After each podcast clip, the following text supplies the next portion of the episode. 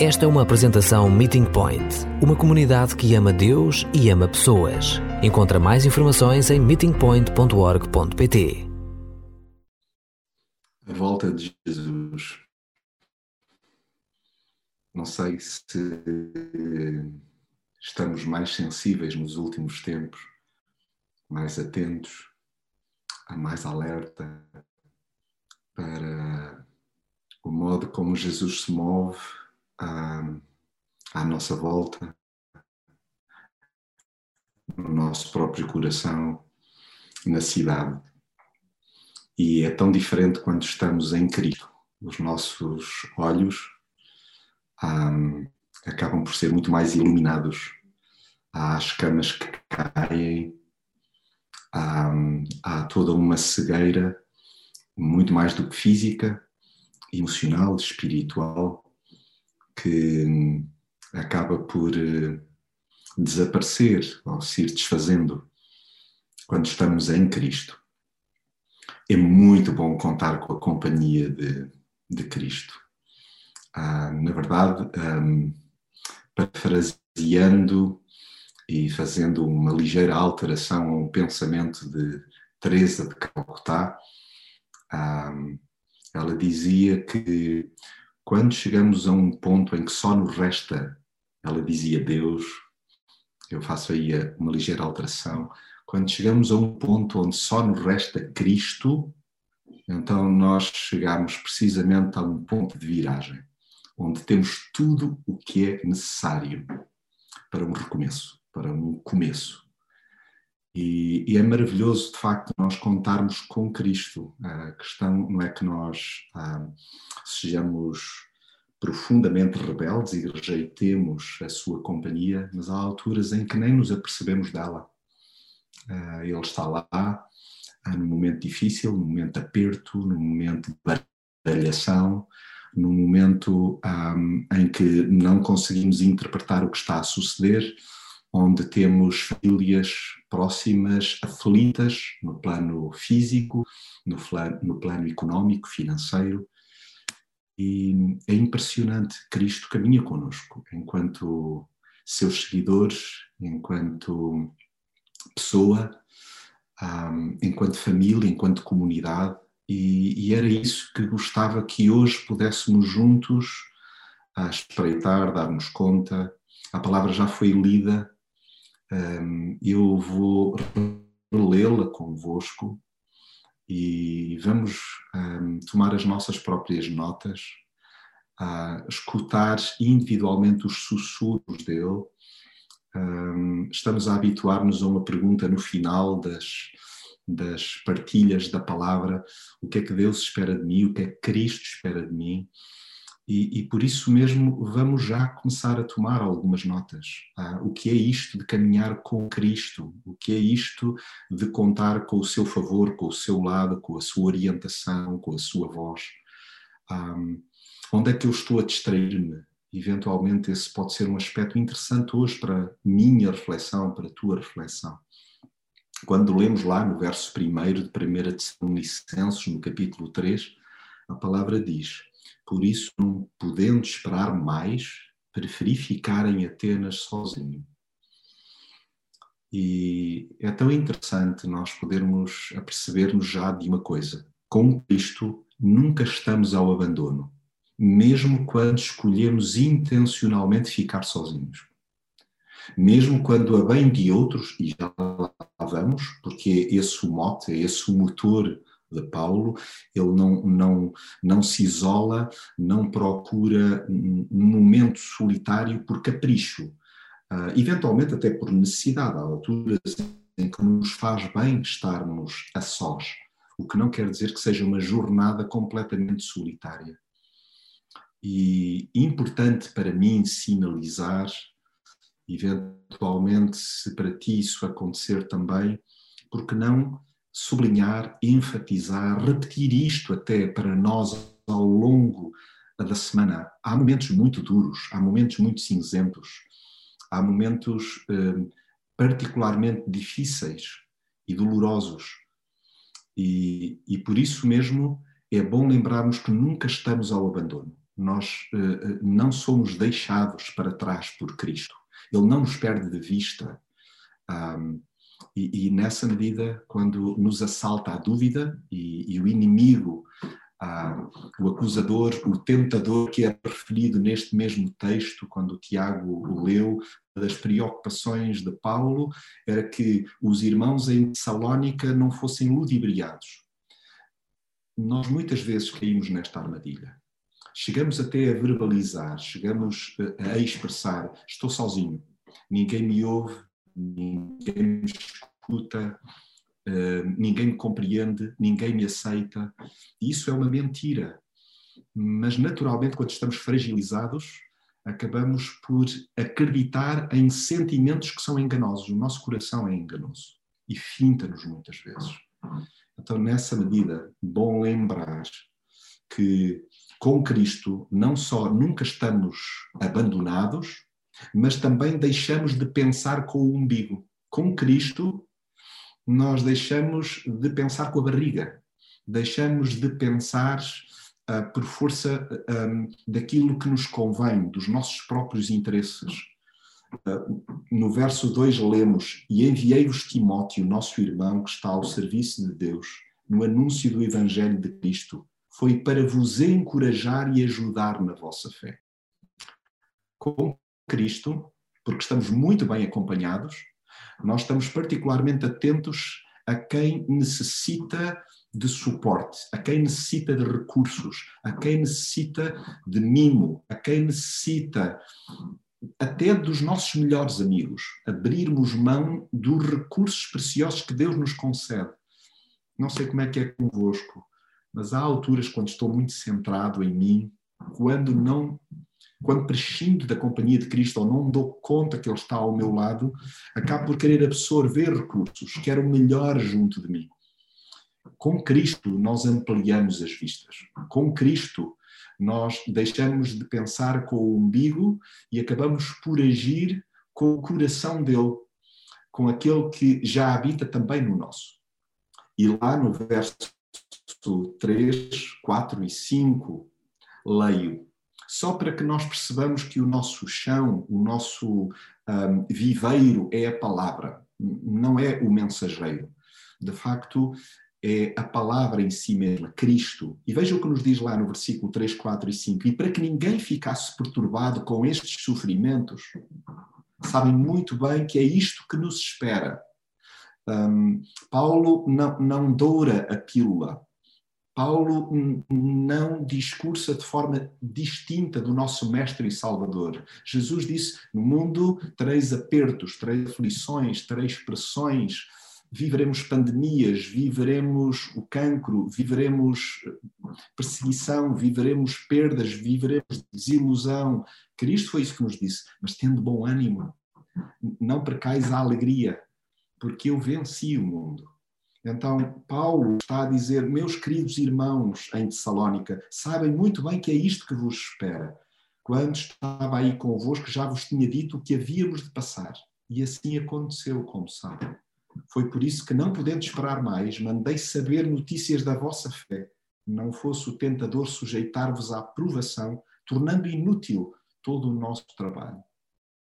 Meus queridos, quando estamos juntos em torno de Cristo, à volta da palavra, é para nos equiparmos, é para nos admoestarmos, é para nos exortarmos, é para nos encorajarmos. Não é para deixarmos ninguém para trás, não, não é para, de algum modo, sermos assaltados por uh, um temor paralisante. Pelo contrário, é para aprendermos a abraçar o sofrimento. Com Cristo, nós aprendemos a abraçar a dor. Não é fugir dela, é encará-la, é lidar com ela. E, e essa é uma forma muito distinta de estar no mundo. Como cristãos, há alturas é incrível, mas parece que nós pensamos que caminhar com Cristo é como se fosse um género de um passaporte, de um livre trânsito para a dor não nos tocar. Nada disso. Nós acabamos por ser atingidos com o mesmo tipo de provações, de experiências, e até torna-se mais doloroso por termos a consciência de que, caminhando nós com Cristo, sabemos que é isso que nos espera. Então, não podemos ficar surpreendidos. Antes, é importante que nós abracemos a dor, possamos aprender a lidar com ela. Estamos na expectativa daquilo que nos sucederá, sabendo que estamos expostos a provações e a uma particular e violenta batalha espiritual. Vejam, é interessante que Paulo diz: Já vos tinha dito que havíamos de passar. Mais à frente, ele recorda: Não fosse o tentador sujeitar-vos à aprovação, foi por isso que então enviei adiante de vós Timóteo, nosso irmão. Então, com Cristo, nós estamos atentos à batalha espiritual. Nós não olhamos para o nosso dia a dia, para as nossas escaramuças, para discussões, para deslizes, para acidentes, para egoísmos, para batalhas no, na alma. Nós não olhamos para isso como hum, uma casualidade. Nós percebemos que é a ação, então, do tentador, do inimigo das nossas almas daquele que nos quer desviar de uma comunhão profunda com o Pai e da certeza de que somos filhos amados, de que eh, nós estamos conectados como, como família. Então, assinalemos os perigos ao invés de rotular pessoas. É importante, hum, queridos, que nós, enquanto seguidores de Jesus, enquanto comunidade, enquanto família espiritual, nós possamos estar atentos à forma como o nosso adversário se move. E, por outro lado, estarmos cientes de que não nos compete, nem no quadro político, nem desportivo, nem espiritual, é triste dizê-lo, mas eh, assistimos até nos tempos que correm, um, em ambientes que nós poderíamos apelidar de cristãos, em tertúlias digitais, virtuais, redes sociais, a luta fratricida, onde ah, cristãos se engolem, se devoram, se mordem. Isso não é suposto. Suposto é nós estarmos atentos à ação libidinosa, particularmente pensada, um, um, insinuante do inimigo. Então há que esclarecer dúvidas e retirar espaço de manobra ao tentador. Com Cristo, somos chamados a estar atentos à batalha espiritual.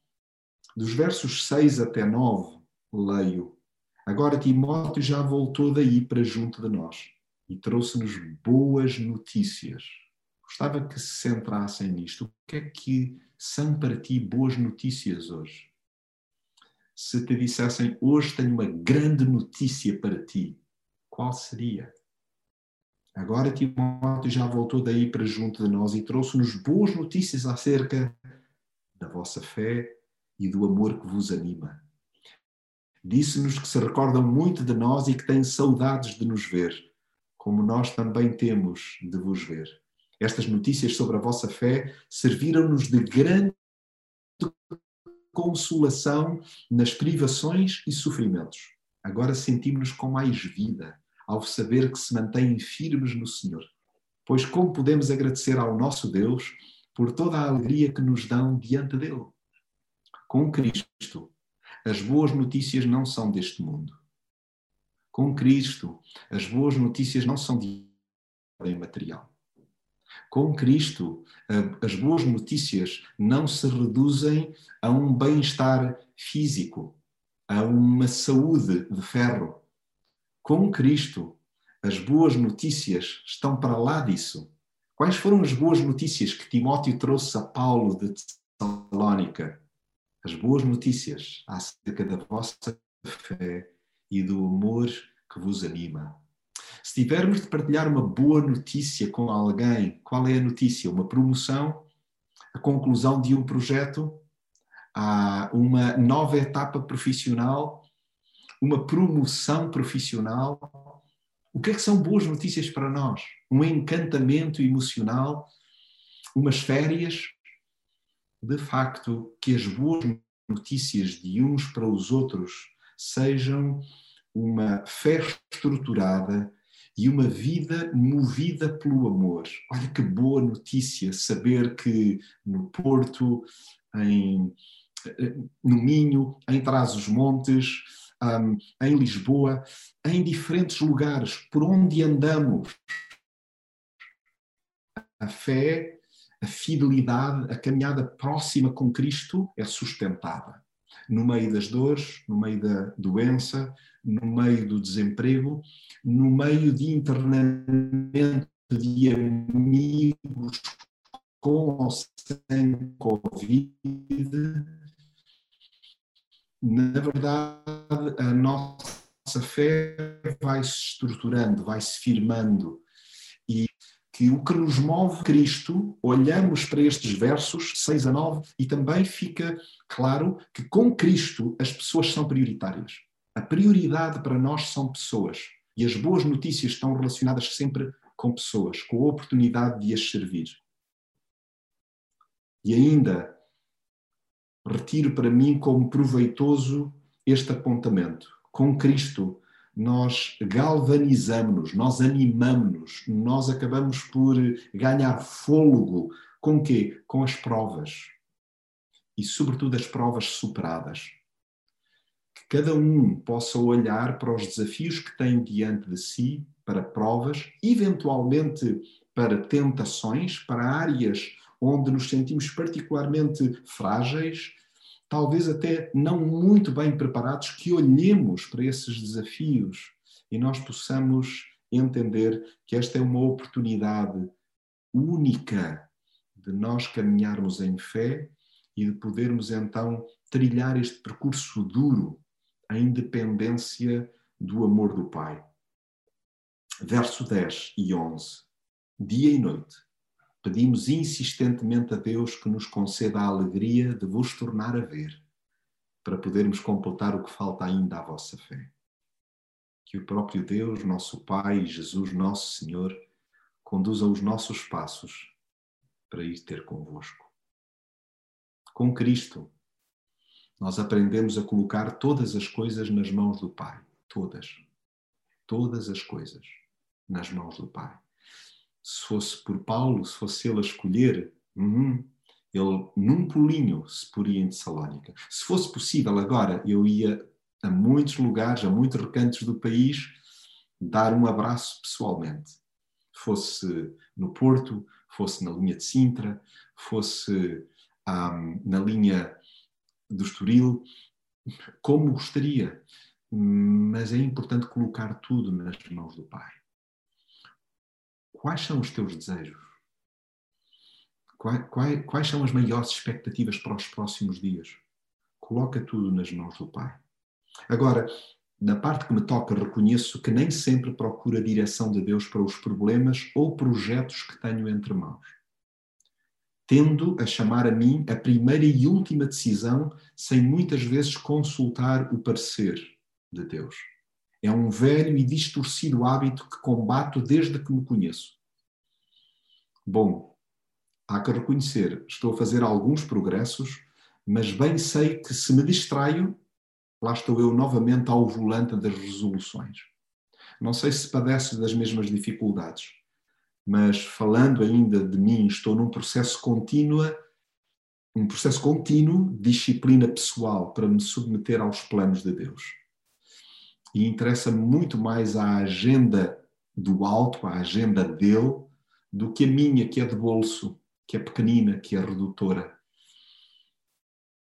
Tanto mais que os meus impulsos são enganosos, enquanto que os de Deus são desígnios de alta confiança. Quero envolver Deus em cada assunto que me surja. Qual é a agenda secreta? Quais são os tópicos de rodapé que tu ainda não confias, ainda não colocas, então, nas mãos do Pai? Dos pequenos esboços aos grandes intentos, que cada um assuma que necessita da sua sábia recomendação. Precisamos que a nossa vida seja dirigida por Deus nos mais ínfimos pormenores a sua companhia é preciosa e não só quando troveja. Então, que nós possamos expressar diariamente, até como já oramos hoje, então conduzidos no nosso mestre, então, segundo a orientação da Beatriz. Que seja o próprio Deus, nosso Pai, e Jesus, nosso Senhor, a conduzir os nossos passos. Com Cristo, nós colocamos todas as coisas nas mãos do Pai. Sejam assuntos que nos agoniam, sejam aspectos corriqueiros do nosso dia a dia, seja a nossa vida académica, seja os nossos apertos financeiros seja a nossa vida emocional, seja o nosso passado, sejam memórias longínquas, seja a nossa interação como família, que nós coloquemos todas as coisas nas mãos do Pai. E é tão interessante que, abrindo nós microfone, perceberíamos que se houvesse tempo de partilha agora sobre apertos vividos, perceberíamos que estamos todos claramente, claramente, debaixo da mesma tempestade. E importante é percebermos que estamos no mesmo barco se Cristo estiver lá. Se não estamos à deriva. Está cada um no seu bote. Por último, lemos no versículo 12: E o Senhor faça crescer abundantemente o vosso amor de uns para com os outros e para com toda a gente, tal como o amor que vos dedicamos. Ainda ao verso 13. Assim os vossos corações estarão firmes no caminho da santidade e podem apresentar-se perfeitos e sem culpa diante do nosso Deus e Pai, quando Jesus, nosso Senhor, vier com todos os seus santos. Duas ideias, sendo que a última é tripartida.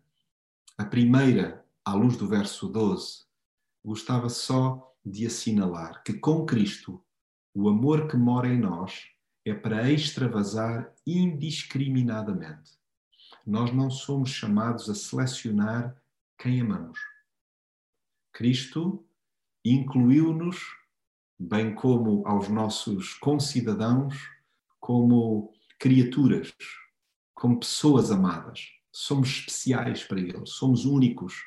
E esse amor que em nós habita, que se instala em nós, conduz-nos a uma postura semelhante, é para extravasar indiscriminadamente porque senão nós segregaríamos como acabamos por, eh, de forma muito indignada, detectar em diferentes setores da sociedade. E não me reduzo apenas aos de cariz política, mas todos nós, se não nos deixarmos acompanhar por Cristo, acabamos por segregar pessoas.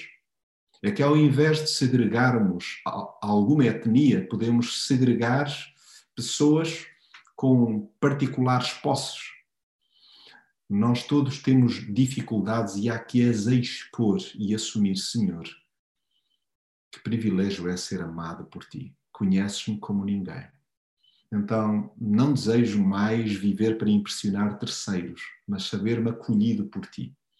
Aliás, Spurgeon costuma dizer: quando alguém disser muito mal de ti, não te escandalizes, não te sintas ferido, não te ressintas, porque quem está a dizer mal de ti nem sabe que tu és muito pior do que isso.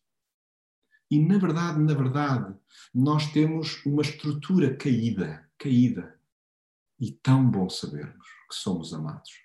Então, quando olhamos para alguém que nos tira do sério, que é particularmente difícil de amar, é perceber, Senhor, traz uma prova imensa mas também aqui eu quero deixar-me acompanhar por ti. E assim como tu amas esta pessoa, eu desejo aprender contigo a honrá-la, mesmo na diferença, mesmo nas discordâncias, mas amá-la sem cobrar, sem julgar, sem marginalizar.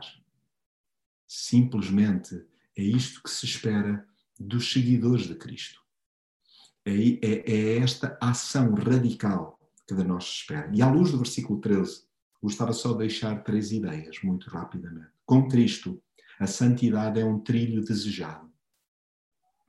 Todos nós devemos desejar ardentemente, porque estamos acompanhados de Cristo, crescer.